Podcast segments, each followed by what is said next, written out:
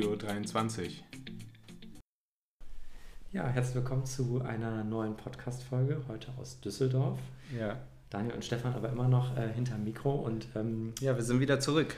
wir sind wieder zurück und wir haben äh, den Fokus so ein bisschen verändert unseres äh, Podcasts und haben uns heute folgendes Thema überlegt. Wir wollen so ein bisschen über die Wehrhaftigkeit von Demokratien äh, sprechen, aus, kann man sagen, aktuellem Anlass.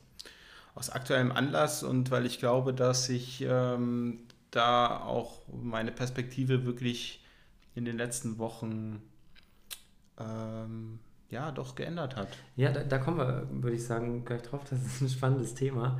Ähm, wir sind natürlich auch ein bisschen, wie soll man sagen, beeinflusst vom, von den Entwicklungen in der Ukraine, die uns auch zum Nachdenken gebracht haben und äh, dementsprechend dieses Thema jetzt heute auf die Tagesordnung bringen. Denn es ist schon erstaunlich, das hätte man so gar nicht vermutet. Die EU in dem Fall, der Westen, steht doch sehr zusammen ähm, in seinen, in den Aktionen, in den Sanktionen äh, gegen ähm, Russland. Und das hätte man so gar nicht vermutet. Ja, also man, man hat vielleicht äh, bis vor einem Jahr sogar noch daran gezweifelt, wie zukunftsfähig eigentlich die Europäische Union ist. Ähm, mit dem Austritt äh, Großbritanniens aus der EU, äh, die Polen, die sich da so äh, quergestellt haben in der Migrationsfrage 2015. Ähm, also wir haben eine sehr gespaltene EU erlebt in den letzten Jahren und ähm, ja, dieses doch sehr unglückliche Ereignis, ähm, der Krieg in der Ukraine, ähm, hat in der Hinsicht doch ein anderes Bild der EU jetzt ähm, zutage gebracht. Vor allen Dingen diese entschlossene, einstimmige äh, Position gegenüber einer Weltmacht ähm, ist doch sehr beeindruckend. Ich finde nur die Frage ist, die, die sich da stellt, ist ja, wie lange hält das Ganze? Ähm, jetzt haben wir einen Flüchtlingsstrom, der sich aufmacht und wir haben es ja 2015 erlebt, dass ja zu Beginn auch die Hilfsbereitschaft, Solidarität sehr, sehr groß war. Und ja, irgendwie jetzt, die Frage ist, wie lange hält das an? Ne? Oder gibt es irgendwann den Punkt wieder, wo es so einen Kipppunkt gibt und dann äh, wird es irgendwie schwierig und der Erste stellt sich quer? Ja. Wie sieht es mit Ungarn aus? Und äh, grundsätzlich, ähm, wenn hier die Energiepreise weiter steigen oder die Lebensmittelpreise auch, äh, wie lange hält diese Solidarität an? Was glaubst du? Ja, also in der Politikwissenschaft wird so ein Moment oft als kritischer Moment bezeichnet. Ähm, unser Wirtschaftsminister Herr Habeck hat ähm, das ja wie folgt gesagt. Er hat gesagt, ja, wir sind von den Gasimporten in der Hinsicht abhängig, dass wir sonst einfach ähm, auch in Deutschland äh, vielleicht ein soziales Problem bekommen. Ja, ähm, und wenn die Gesellschaft diese Sanktionen auf der, in der Breite nicht mehr mitträgt, ähm, dann, dann ist die Frage, wie wirksam sind diese Sanktionen noch und wie schnell kippt auch die Stimmung in der Gesellschaft. Wir sehen ja auch nicht nur auf der politischen Ebene, sondern auch auf der gesellschaftlichen Ebene eine sehr große Zustimmung und eine sehr große Hilfsbereitschaft. Und ähm, zu Recht, es erinnert so ein bisschen an die Anfänge äh, 2015, wo ja immer so gerne dieses Bild gezeichnet wird von ähm, Teddybären, die da am Bahnhof Mhm. verteilt werden. Und äh, ja, und jetzt haben wir irgendwie so eine ähnliche Situation. Jeder will irgendwie helfen. Äh, wir erleben das in unserem Schulalltag auch, du auch, ne? ähm, mit Sachspenden, Geldspenden, Solidarität. Und ähm, die Frage ist, gibt es diesen kritischen Moment? Kommt er? Ja, und wie kann man den politisch auch verhindern? Ich Ähm, würde sagen, den kann man gar nicht verhindern. Das ist eine Eigendynamik, die es da gibt. Das kann man auch schwer steuern. Ähm, ich glaube, man, man muss einfach jetzt diesen Moment nutzen, um möglichst viel äh, zu helfen und dann möglichst abfedern, wenn äh, die Bevölkerung da droht, so wegzubrechen. Denn die Frage ist natürlich, wie lange dauert dieser Krieg und was sind die Entbehrungen, die da auf die Menschen natürlich vor Ort noch zukommen und was ist das, was wir tragen müssen, sollen in der Europäischen Union. Und ähm, ja, ich finde das auf jeden Fall schon mal ein gutes Zeichen, dass wir ähm, da Flüchtlinge aufnehmen und, und dass, dass wir dieses ja, in Vielfalt geeint, dass das äh, Motto der EU jetzt irgendwie neu beleben, wenngleich das irgendwie, finde ich, so einen bitteren Beigeschmack hat, wenn wir uns Polen anschauen. Äh, da gibt es ja Berichte, dass eben ähm, ja, nicht westlich aussehende Menschen nicht den Zutritt bekommen irgendwie und ähm, ja, das da darf gar nicht sein. Also einige Studenten, ne, die äh, Austauschstudenten äh, aus verschiedenen afrikanischen Staaten in, in genau. Kiew studiert haben oder in der Ukraine generell und ähm, ja, da gab es einzelne Berichte darüber. Ähm, es ist schwierig. Ähm, ich würde gerne gleich nochmal auf diesen moralischen Konflikt äh, eingehen und ähm, einfach auch nochmal die Frage stellen, wie konsequent können wir eigentlich auf der internationalen Bühne sein in unserer Haltung, in unserer mhm. moralischen Haltung, aber auch in unserer wirtschaftlichen Sanktionshaltung. Ähm, würde aber vorher gerne nochmal ähm, ja, die Frage an dich stellen, um nochmal auf das Thema zurückzukommen. Wehrhaftigkeit gegenüber der Demokratie oder Wehrhaftigkeit der Demokratie, so rum, ähm, bezieht sich ja eigentlich darauf, dass man sagt, ähm, kann eine Demokratie sich schützen? Und ähm, letztendlich ist es ja immer dieses, dieser Zwiespalt zwischen Freiheit, ja, was ja die Demokratie ausmacht, Meinungsfreiheit, äh, aber gleichzeitig auch der Schutz der Grundrechte ähm, und der Schutz dieser Meinungsfreiheit beispielsweise. Ähm, und man sagt manchmal, dass sich das irgendwie widerspricht. Ja? Ähm, also wenn die Demokratie sich versucht zu schützen, ist sie dann vielleicht weniger demokratisch. Ähm, das ist so ein Dilemma, wenn man das jetzt ähm, auf die einzelnen Staaten bezieht. Was ich jetzt hier aber mit Wehrhaftigkeit der Demokratien gerne ansprechen würde, ist, wenn wir uns die internationale Bühne angucken, dann haben wir die Big Player China, Russland, die USA und bis vor kurzem vielleicht noch Europa. Ähm, jetzt, eine, jetzt erleben wir gerade ein erstarkendes Europa. Ähm, wie viele dieser Big Player sind denn demokratisch? Das ist äh, genau die Frage und verbunden damit ja auch, wenn wir uns USA anschauen, wo ich sage, wir haben vielleicht jetzt ein historisch günstiges Zeitfenster, gerade einen im wahrsten Sinne des Wortes demokratischen Präsidenten zu haben. Äh, die Chancen, so beurteile ich das, dass Donald Trump beim nächsten Mal nochmal das Rennen macht, schätze ich sehr groß ein. Ja, er hat gerade zumindest die, ähm, die besten Umfragewerte. Ne? Genau. Und, und die Frage ist, wie wehrhaft ist so eine US-amerikanische Demokratie äh, und wie verändert sich das in der zweiten Amtszeit? Ähm, und wenn, das ist meine Prognose, die USA als ähm, Big Democratical Player, wenn ich das mal so bezeichnen darf, wegfallen, dann glaube ich, gerät noch doch ein bisschen mehr ins Wanken. Denn wenn wir uns die Achse anschauen, ähm, nehmen wir ruhig nochmal Russland dazu äh, als Autokratie, ähm, China, die auf jeden Fall auch nicht demokratisch sind, äh, und die USA auf der anderen Seite, dann ist die EU doch so irgendwie das letzte Bollwerk, wenn ich es mal so zugespitzt formuliere, äh, was jetzt eine demokratische Union angeht. Aber ich möchte den Punkt nochmal aufgreifen, den du eben gesagt hast, nämlich ähm, Wehrhaftigkeit. Ne? Und wir erleben ja auch innerhalb der EU Bestrebungen, die sehr bedenklich sind, äh, was, was äh, Rechtsstaatlichkeit ne, und, und Demokratie angeht.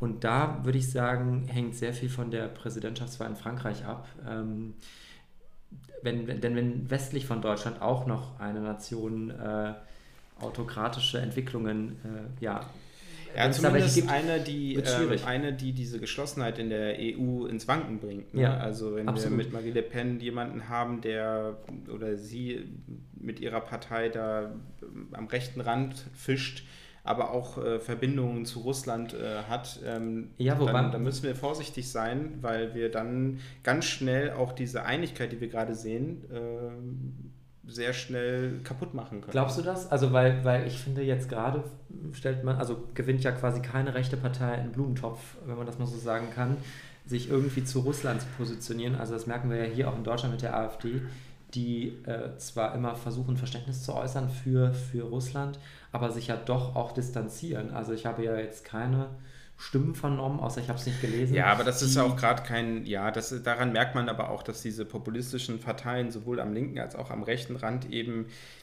populistisch sind. Das heißt, sie, sie greifen sich die Themen auf, äh, wo sie äh, die größten Erfolgschancen mit haben. Und gerade ist es nun mal nicht populär, äh, sich groß mit Russland in Verbindung zu bringen. Die Frage ist, was ist denn dann populär? Und da würde ich sagen, ist gerade nicht viel zu holen.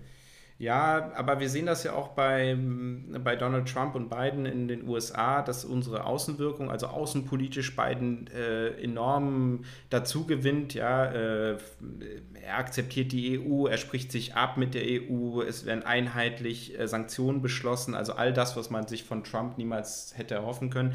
Äh, er steht auch zur NATO und ähm, sucht diesen, diesen Bündnis oder den Schulterschluss mit den anderen Regierungschefs. Ähm, und äh, aber innenpolitisch ist Biden äh, total umstritten. Ja? Seine Umfragewerte sind, seitdem er Präsident ist, eigentlich nur im Keller. Ähm, wir haben eine Inflation, wir haben sehr hohe Spritpreise, ähm, Arbeitslosigkeit, das heißt, das sind alles Faktoren, die ihm gerade innenpolitisch nicht helfen. Und um jetzt nochmal deine Frage zu beantworten, klar wird äh, eine Partei in Frankreich mit Marie Le Pen an der Spitze äh, die Präsidentschaftswahlen nicht gewinnen aufgrund ihrer außenpolitischen Haltung, sondern eher innenpolitisch. Absolut. Und da sind wir wieder wahrscheinlich auch bei den Punkten der verschiedenen Realitäten und Lebenswelten, die für, für uns so als, als äh, ja, informierte BürgerInnen irgendwie paradox erscheint, ne? dass man irgendwie äh, aus unserer Sicht, dass es da irgendwie zwei Realitäten gibt, dass er wirklich krass ist in den USA und ich glaube auch natürlich in Ansätzen auch bei uns in der Gesellschaft ja zu finden ist. Und ähm, das finde ich, find ich schwierig. Und ich glaube, vor dem Hintergrund muss man die nächsten Wahlen und die Geschlossenheit der EU betrachten, dass es eigentlich eine Sache ist, wie, wie, sind, wie informiert sind eigentlich BürgerInnen. Denn ähm, das sehen wir ja auch quasi jetzt am, am, ähm, am Krieg in der Ukraine, dass es in Russland ja durch den Kreml eine völlig anders gesteuerte Realität äh, gibt, die seinesgleichen sucht, obwohl und das sagte eine Korrespondentin, das fand ich sehr, sehr spannend, ähm, dass ja quasi der bestdokumentierteste äh, Krieg wohl der Geschichte ist. Einfach weil jeder mit seinem Handy da draufhält. Ne? Ja, ja, genau, das, das habe ich auch gehört. Und ähm, trotzdem nochmal das, was du vorhin angesprochen hast. Also wenn wir uns die Big, Big Player anschauen, Russland haben wir ja schon gesagt, äh, als autokratische Herrschaftsform oder als autokratisches Regime, was wir dort gerade erleben. Ähm, China auch keine Demokratie. Ähm, die USA unter Donald Trump zumindest ein, ein Land äh, zukünftig, was sich womöglich doch nicht mehr so zur EU bekennen wird und vielleicht auch seinen eigenen Weg gehen wird, nach dem Motto America First. Ähm, bleibt die Frage, wie wehrhaft sind die Demokratien? Wie zukunftsfähig sind Demokratien? Zugespitzt ja formuliert noch, ne, bleibt die EU so das letzte Bollwerk äh, Demokratie ja. auf unserer Erde so und, und entwickeln sich andere Länder äh, eher weiter in Richtung Autokratie? Wenn du ja China ansprichst, dann ist das Augenscheinlichste, was mir einfällt, ist, dass es irgendwie ja sehr effektiv ist. Also mein, der Maßstab in China wäre ja mal irgendwie sehr effektiv. Es ist, äh, ja. es ist sehr überwacht, es ist, äh, die Bevölkerung wird gesteuert durch, durch äh, Überwachungsmechanismen und ähm, ich glaube, wir unterlegen einfach so ein bisschen der Annahme, dass sich irgendwann eine Gesellschaft in jedem Land äh, einer Demokratie hingezogen fühlt. Ja. ja. Und da ist es halt auch wieder die Frage, wie, wie attraktiv ist eine Demokratie? Und da würde ich gerne mit dir kurz über den wirtschaftlichen Aspekt mhm. besprechen. Ja. Russland ist jetzt gerade nicht das beste Beispiel, weil äh, ne, das ist komplett ausgeschlossen aus dem internationalen ähm, Finanz- und Wirtschaftssystem. Aber Paradebeispiel China. Ja. Für das Individuum in China ähm, ist die Frage, wie, wie attraktiv ist dieser Gedanke einer Demokratie, einer westlichen Demokratie, ähm, in China, wo, wo zumindest auf den ersten Blick ja alles gut zu funktionieren scheint, wenn wir jetzt ähm, unsere demokratischen Werte mal außer Acht lassen. Mhm. Ja? Also wir haben ein stetig wachsendes, ähm, ja, wir haben ein Wirtschaftswachstum, wir haben äh, enorme Investitionen in Bildung, in Forschung, ähm, wir haben eine immer größer werdende Mittelklasse, immer mehr Superreiche, Rieseninvestitionen, super große Unternehmen, Einhörner, die immer wieder entstehen in, in China. Die Frage ist so ein bisschen, ähm, kann, können wir mit unseren Demokratien so einem Land noch etwas entgegensetzen? Und zwar so entgegensetzen, dass es für ein Land wie China attraktiv sein könnte, sich Richtung, in Richtung einer Demokratie zu entwickeln. Ne? Das ist genau die Frage. Man hat ja lange dann ne, Wandel durch Handel sozusagen gehofft, dass man quasi China davon überzeugt, durch starke Handelsbeziehungen äh, sich ja unseren demokratischen Werten äh, anzunähern. Und es hat ja augenscheinlich gezeigt, dass es äh, nicht funktioniert. Und die Frage ist, gibt es eine andere Möglichkeit? Ne? Und, ähm, ja, ähnlich wie in Russland. Ne? Ähnlich also wie in Russland. Wir haben auch äh, sicherlich dort Investitionen getätigt.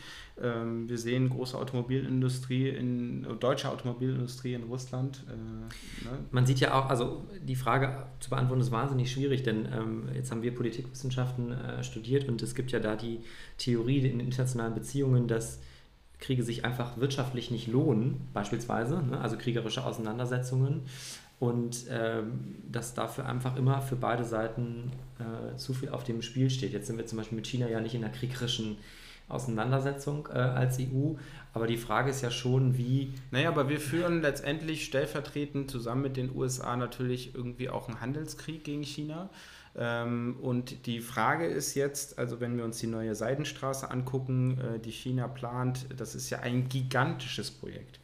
Ähm, das ist angelegt auf die nächsten Jahrzehnte. Ja, und wird China ähm, wirtschaftlich unglaublich stärken, zumindest sind das die Hoffnungen. Und da wäre jetzt der nächste Aspekt, nämlich der politische. Sind wir in einer Demokratie fähig, und das haben wir jetzt bei Scholz ähm, mit seiner Regierungserklärung gesehen, selten, dass man etwas ins Grundgesetz mit mhm. einnehmen möchte, ja, eine Investition in die Zukunft äh, sozusagen fest verankern möchte mit diesen 100 Milliarden für die Rüstungsindustrie. Aber eine Autokratie braucht das gar nicht.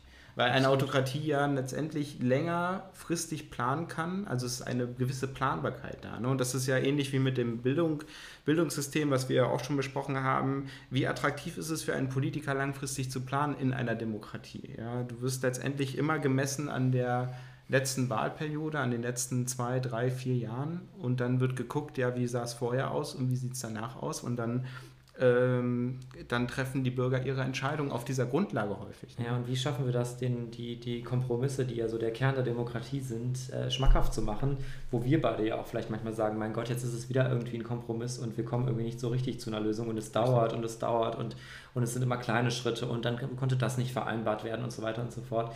Aber wie kriegen wir das hin, dass wir als demokratischer Player quasi unsere Vorzüge gegen Autokratien ausspielen können? Und das ist, finde ich, wahnsinnig Thema. schwierig und deswegen kommen wir ja zu diesem Thema heute oder sind ja gerade dabei, das zu besprechen, dass ja quasi letztendlich die Reaktion des Westens auf den Krieg in der Ukraine, auf die Aggression Russlands ja gezeigt haben, dass auch wir handlungsfähig sind. Denn das wurde ja immer in Frage gestellt. Handlungsfähigkeit in Demokratien, das ist irgendwie zu kompromissbehaftet, das dauert zu lange. Und auf einmal war es jetzt möglich. Und welche geschlossen, also welche Macht wir durch die Geschlossenheit ja. doch noch haben, also ne, äh, auch äh, international, wir sehen das äh, bei der UN-Vollversammlung, äh, die Mehrheit der Länder spricht sich dafür die Resolution aus und, und, und verurteilt den Krieg. Und, und das zeigt ja doch, dass irgendwie ähm, diese Geschlossenheit der Demokratien eine unglaubliche Macht auch gegenüber äh, Autokratien haben. Und ich glaube, auch wenn es schwierig ist, wir sind dann beim Selbstverständnis oder beim Selbstbewusstsein. Ich glaube, ganz viel macht aus, wie wir auftreten, wie wir uns verkaufen. Und da sind wir ehrlich gesagt, glaube ich, nicht so gut. Äh, ich glaube, da müssten wir so ein bisschen amerikanischer werden, äh, im Sinne von, ja, sich einfach besser darstellen. Und da hat die EU jetzt, finde ich, einen guten Schritt gemacht, ja. was die Sanktionen angeht und auch die Kommunikation der Sanktionen. Und ich glaube, wenn wir, wenn wir das jetzt nicht rein politisch schaffen, uns das schmackhaft zu machen, also dass man sagt, okay, die Demokratie ist als solche so schon von Vorzügen behaftet, dass äh, alle demokratisch sein wollen, dass wir es dann eben auch durch wirtschaftliche Stärke äh, ja irgendwie klar machen. Denn die Rahmenbedingungen für Wirtschaften sind ja in der Demokratie äh, doch besser, würde ich sagen, als in Autokratien. Oder würdest du da widersprechen? Ja, also es ist schwierig. Natürlich ähm, wird man in einer Autokratie immer große Probleme haben mit Korruption beispielsweise. Ja? Das ähm, ist, denke ich, in einer Demokratie eher schwieriger. Ähm, weil wir immer Kontrollinstanzen haben, weil mhm. wir eine Gewaltenteilung haben äh, und äh, Autokratien da letztendlich äh, neigen immer mehr zu, äh, zu Korruption und das ist letztendlich auch äh, der Grund, warum diese äh, Wirtschaftssysteme oft dann nicht funktionieren.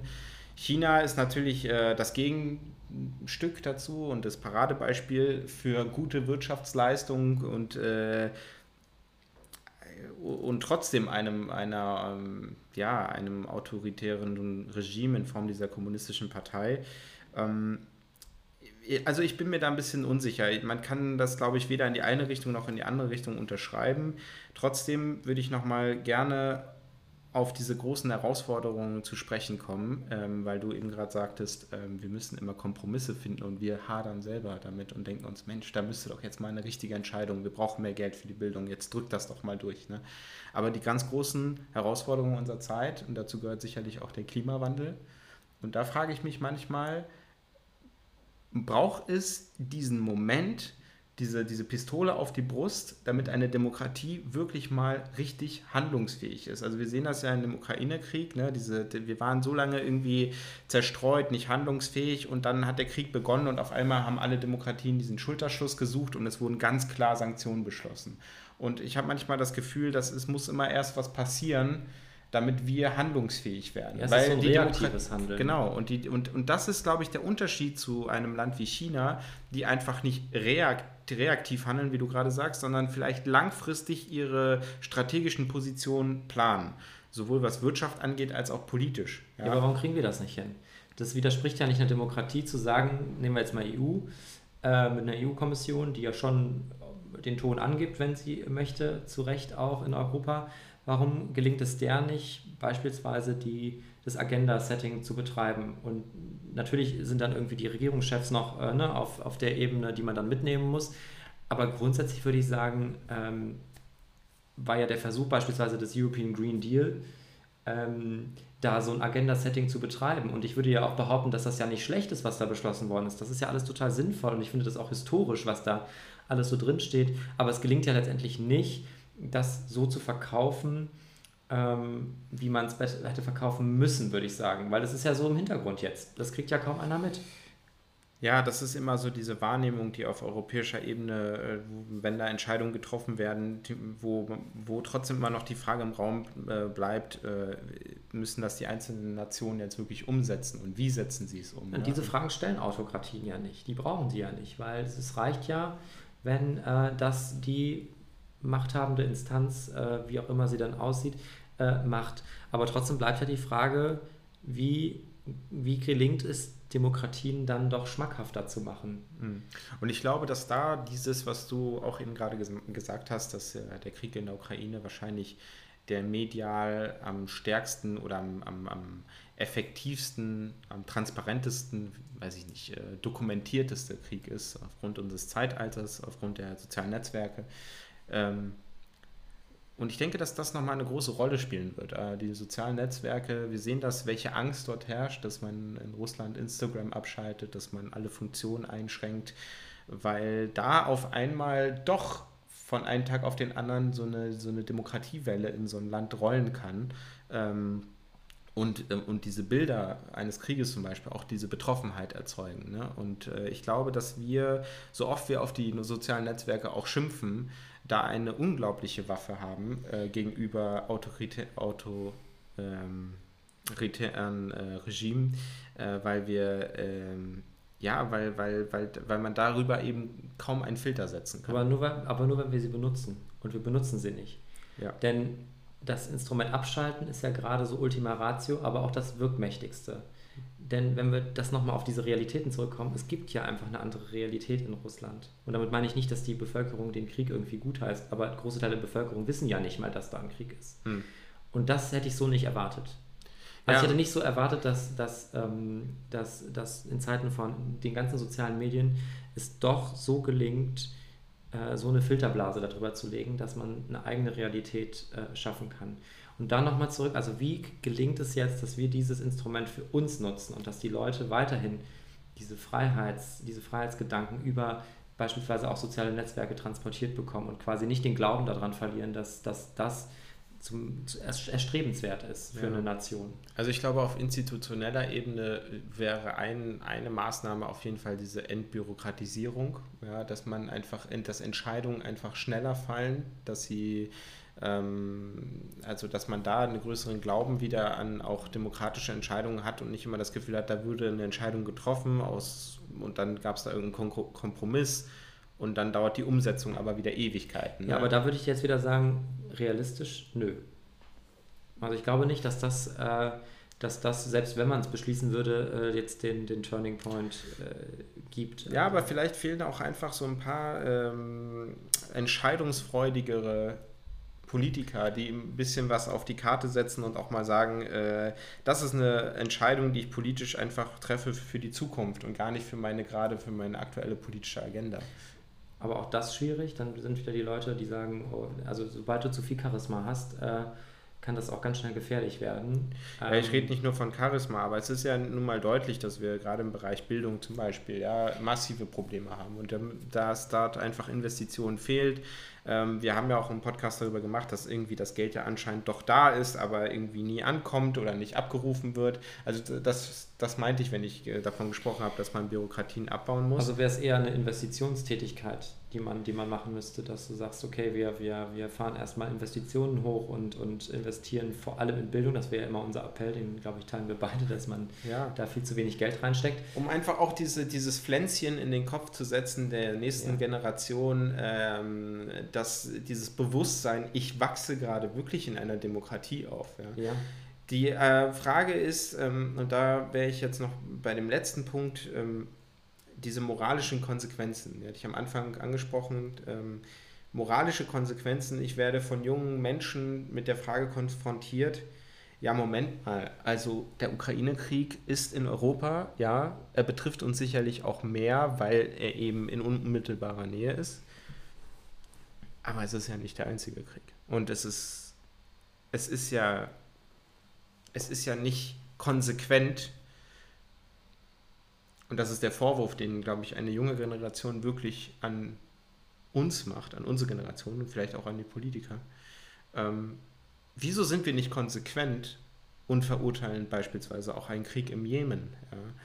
In, im Jemen, ich habe jetzt gerade nochmal aktuelle Zahlen gesehen, also man spricht ungefähr von 370.000 Toten. 370.000 Toten. Ja. Medial wird der Krieg im Jemen letztendlich bei uns kaum, ist kaum präsent. Ja, es sei denn, man interessiert sich jetzt dafür, gibt's, also Informationen gibt es äh, zu Genüge, aber es ist nicht so präsent. Es, es betrifft uns dadurch auch nicht. Da sieht man nochmal, welche Macht auch Bilder haben. Ähm, und, und trotzdem wäre die Frage, wer führt denn eigentlich Krieg im, im Jemen? Ja? Und das ist unter anderem Saudi-Arabien. Ähm, sanktionieren wir Saudi-Arabien? Kaufen wir jetzt kein Öl mehr von denen? Ja. Das sind ja Fragen, die wir letztendlich stellen müssen, weil wir sonst irgendwann unglaubwürdig werden und, und einer, einer jungen Generation irgendwann die Antwort schulden und, und, und die Frage beantworten müssen, ja, äh, wieso sind wir da nicht konsequent? Ja, wir fordern ja gerade auf oder viele fordern gerade, ja, wir sollten ein Ölembargo und Gasembargo gegenüber Russland festlegen. Also wir importieren dann nichts mehr von denen an Rohstoffen, Gashahn zudrehen oder Geldhahn besser gesagt. Die Frage ist, unsere Demokratien können sich das leisten.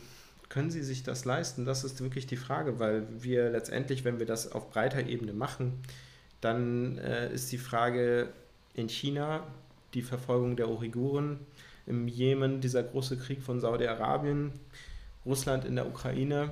Und da sind wir wieder bei den Big Playern. Ja? Ich, glaube, ich glaube, das ist eine super Frage und die habe ich mir auch schon gestellt und ich finde sie mehr als schwierig zu beantworten.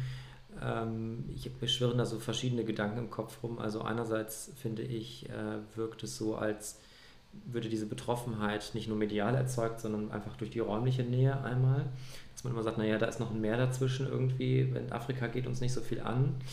Ähm, ich glaube, es hat auch ganz viel mit Kultur und Tradition zu tun, wie wir quasi sozialisiert sind, wer eigentlich die Player sind, mit denen man sich in seinen Köpfen so auseinandersetzt. Und da ist es ja doch immer noch diese Ost-West-Achse und nicht die Nord-Süd-Achse.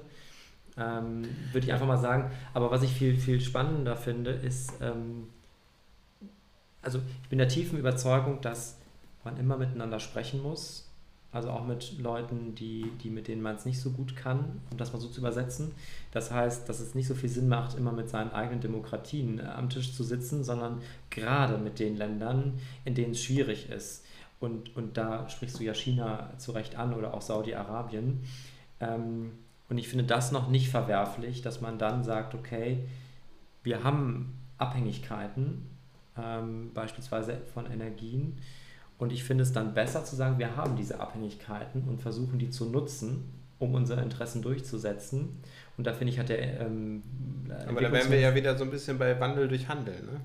Ja, aber. Aber du meinst so ein bisschen so nach dem Motto, wir kaufen nur euer Öl, wenn ihr innenpolitisch auch was ändert. Das ist zu gespitzt formuliert, aber ich finde schon, dass der ähm, Entwicklungsminister aus der letzten Koalition wirklich viel auf den Weg gebracht hat, äh, was gerade in diesen Ländern angeht, weil der einfach dauernd dahin gefahren ist hm. und gesagt hat, hier muss sich was ändern und wir nehmen euch euer Öl, Gas, sonst was ab und ihr müsst aber da schauen, dass ihr das und das äh, umsetzt kann man natürlich wieder sagen, Kompromiss, kleine Schritte und irgendwie so viel gebracht hat es vielleicht nicht, aber was, was wäre denn die Alternative? Ja, aber die bittere Realität, die wir gerade sehen, also ein Land, was massiv auf der Ebene sanktioniert ist wie Nordkorea und zurzeit Russland, ist Venezuela. Ja, Venezuela ja. ist komplett abgeschottet von der Welt. Na, da hörst du aber auch nicht so viel ähm, von. Also ich meine, nee, nee ich wollte gerade das Beispiel bringen, dass die eben als größter ja, die haben die größten Erdölvorkommen der Welt und jetzt spricht man darüber, die Sanktionen gegen Venezuela zu lockern, um mhm. wieder Erdöl von okay. denen äh, zu kaufen. Genauso mit dem Iran, dass man da jetzt wieder dieses Atomabkommen auf den, auf den Weg bringt, eben und das, das, dieser Vorwurf steht im Raum, wir kriegen das Öl jetzt nicht mehr aus Russland, also holen wir uns das jetzt vom, von Venezuela oder, oder aus dem Iran und, und, und groß was verändert hat sich in diesen Ländern jetzt nicht. Also Absolut. Jetzt, ich glaube, das ist dann, das ist die Frage. Diese Konsequenz, diese Konsequenz fehlt und, äh, und die Frage ist, ja, sind wir nicht abhängig von diesen Autokratien und, ja. müssen wir nicht einfach irgendwie koexistieren aus es, wirtschaftlichen Gründen? Einfach. Ich würde es leicht resignativ sogar formulieren und sagen, ich glaube, die Frage, vielleicht dürfen wir uns die gar nicht stellen, ob wir konsequent handeln dürfen. Denn dann, glaube ich, ginge unsere Demokratie den Bach runter, weil wir einfach Energie beispielsweise, also was nützt uns das denn, wenn wir jetzt sagen, wir sind unsere, die Insel der Glückseligen hier, kapseln uns total ab, uns gehen die ganzen Autokratien nichts an, ja, kann mhm. uns nichts anhaben, wir bauen eine Festung Europa, äh, kriegen Windkraft und Solaranlagen und dann läuft das schon irgendwie. Ich glaube, zugespitzt formuliert, diese Widersprüche, und das klingt irgendwie vielleicht ein bisschen ja, resignativ. Ich glaube, diese Widersprüche kann man nicht auflösen.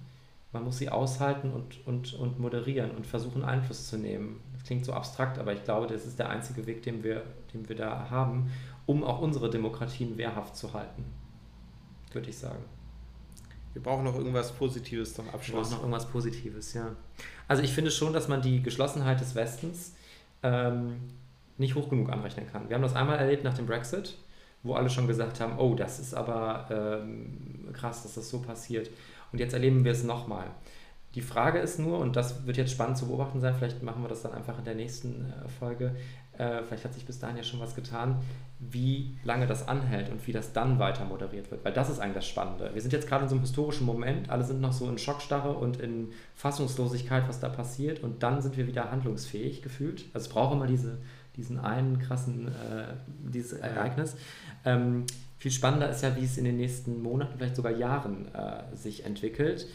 Ähm, und da, glaube ich, gibt es natürlich jetzt noch kein abschließendes Urteil zu fällen. Und ich finde aber erstmal positiv, wie wir gerade als Westen uns äh, gegen ja, diese Menschenverletz Menschenrechtsverletzungen äh, stellen. Tatsächlich. Das wäre mein positives Fazit erstmal. Ja, und also mein positives Fazit ist auch, dass ich glaube, dass durch die westlichen Demokratien so ein Ruck gegangen ist, mhm. dass es auch Spaß machen kann, zusammenzustehen, die Werte zu verteidigen und einfach den Schulterschluss zu suchen und eben auch stolz behaupten zu können, wir tolerieren keine Menschenrechtsverletzungen, keinen Bruch des Völkerrechts und wir stehen dafür ein und selbst wenn es für uns zu wirtschaftlichen Konsequenzen kommt, zumindest gerade jetzt sieht es so aus, als würde die breite Mehrheit der Gesellschaft diese auch mittragen, wenn wir dafür ein Zeichen setzen können und uns klar positionieren können gegen diesen Krieg. Absolut, und da darf man durchaus einfach auch stolz drauf sein, dass wir sozusagen in diesen Ländern, die das verteidigen, leben und, und äh, das quasi mit begleiten dürfen. Und ähm, ich glaube, dass das noch viel mehr bedarf, dass die Bevölkerung sich auch dessen bewusst macht, welche Privilegien wir hier haben und dass wir eben ja, dafür einstehen können auch. Und ich glaube, dass vielleicht so viel Groll und, und, und schlimme Dinge der Krieg jetzt mit sich bringt. Ich glaube, was viele Menschen gerade schätzen, und das merke ich irgendwie in Gesprächen auch, ähm, dass wir echt privilegiert sind, dass wir hier auf die Straße gehen dürfen und für diese Menschenrechte äh, auch irgendwie eintreten und dass das nicht selbstverständlich ist. Und so traurig das ist, es braucht irgendwie immer diese Anlässe, um sich dessen bewusst zu machen, dass Menschenrechte irgendwie doch verletzlich sind und dass es Staaten gibt, die, die das gar nicht interessiert. Stefan, äh, heute nicht aus Bonn, sondern aus Düsseldorf. Ähm, war eine schöne Podcast-Folge mit dir. Vielen Dank.